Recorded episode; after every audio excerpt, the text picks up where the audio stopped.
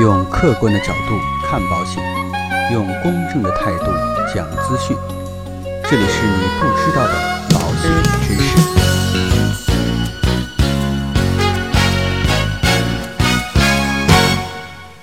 好，各位亲爱的朋友们，大家好。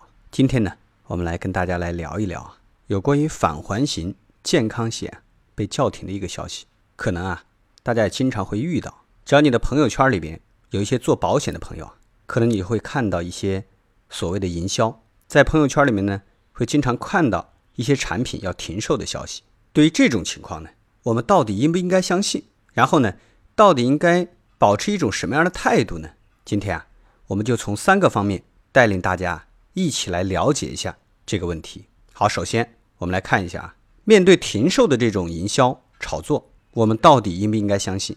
在这里啊，我要明确的告诉大家，以即将停售这个概念呢，误导我们的消费者，其实啊是涉嫌虚假的宣传。这个呢，根据人身保险销售误导行为认定指引，这里边就说到了，办理保险销售业务的人员啊，不应该对相关的法律法规政策做虚假的宣传，并且呢，不应该以保险产品即将停售来进行宣传销售。保险公司呢，也不得以停止使用保险条款和保险费率来进行宣传销售误导。所以啊，消费者呢，如果说遇到这种情况，其实我们心里面就基本上有数了。这个呢，就属于炒停，同时呢，也是属于一种违规的销售行为。好，那我们在明确了这个炒停的这种销售的违规行为之后啊，我们还应该再纠正一个概念，就是刚才说了，返还型的健康险。其实本身啊，它的说法就有问题。按照保险产品的设计啊，这个人身保险可以分为普通型、分红型、万能型、投资连接型等相关的类型。其实呢，大家可以从分类看啊，并没有提及返还型的产品设计类型。所以呢，刚才最开始说的这种返还型的健康险表述本身就不够准确。返还型的这种健康险呢，实际上是具有一定储蓄功能。包含生存或者呢身故给付保险金责任的商业健康保险，那到底我们应该如何去看待停售的这样的一个炒作呢？我觉得啊，我们一起来了解一下和停售有关的相关的问题。首先啊，什么是保险的停售？这个保险的停售呢，就是保险公司根据相关的监管规定或者呢自己的业务节奏来停止销售某一款或者呢某一类保险产品。在产品的这个停售之前啊。部分的保险公司代理人为了冲业绩，虚假宣传，扩大停售产品的这种价值。刚才也说了，这种行为啊是监管机构明令禁止的违法行为。那为什么会有这种炒停的行为呢？应该说，早在两千年之前呢，就是二零零零年前，我们国家的这种保险产品的预定利率和银行的利息啊，基本上保持一致。大概呢，在九十年代的时候啊，银行的利息经历了多次的大幅度的降息。所以啊，保险产品的预定利率也就跟随着发生了变化。因为新产品的预定利率啊，它低于老产品，所以呢，对于客户来说，老产品的价值就肯定更高了。所以啊，保险行业就开始了这种炒停的行为。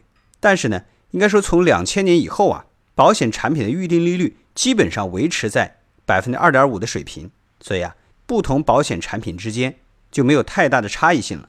那保险公司停售的老产品啊，就逐渐变成了这种销售业绩不是太好，而且呢，可能没有市场竞争力的这种产品。从二零一三年呢，监管机构就放开了保险产品的预定利率，每家保险公司呢，可以根据自己的经营情况来确定预定利率。这个规定啊出台之后啊，很多更有价值的保险产品就进入了市场。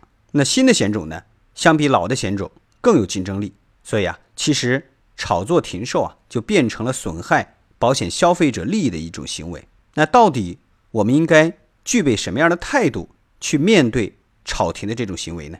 在我们平常的生活当中啊，如果真的遇到了这种即将停售的产品，或者呢遇到保险公司以保险停售作为卖点宣传的时候，我们到底应该如何思考呢？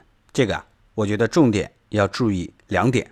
第一个呢，监管机构是不会禁止销售。对消费者有利的产品的监管机构呢，要求保险公司下架产品均为存在风险，并且呢可能对于消费者造成损失的产品类型，不可能下架对于消费者有利的保险产品。这个大家一定要记得啊。第二个呢，保险行业有固定的精算规则。目前呢，各家保险公司销售的保险产品啊，预定利率基本上在百分之三到三点五之间。一般情况之下，为了保证自身的业务量，保险公司呢不会下架比较有竞争力的保险产品。所以呢，了解了这些之后啊，大家就知道，其实所谓的停售啊，可能对于我们选择好的产品啊，其实是没有影响的。当然啊，之所以我们的保险营销人员啊选择采用这种停售的这种销售方式啊来进行宣传，我想可能他的初衷和目的是好的，是为了让我们消费者更快的做出购买的决定，用这种时间的紧迫性，让我们购买好自身的这种保险保障。所以呢，其实用一种换位思考的方式啊，我们也可以去理解一下啊，为什么会存在这种停售的炒作方式。好了，那今天的节目呢？到这里啊，就告一段落。如果说您喜欢我们的节目，欢迎您点击订阅按钮来持续关注。让我们下期再见。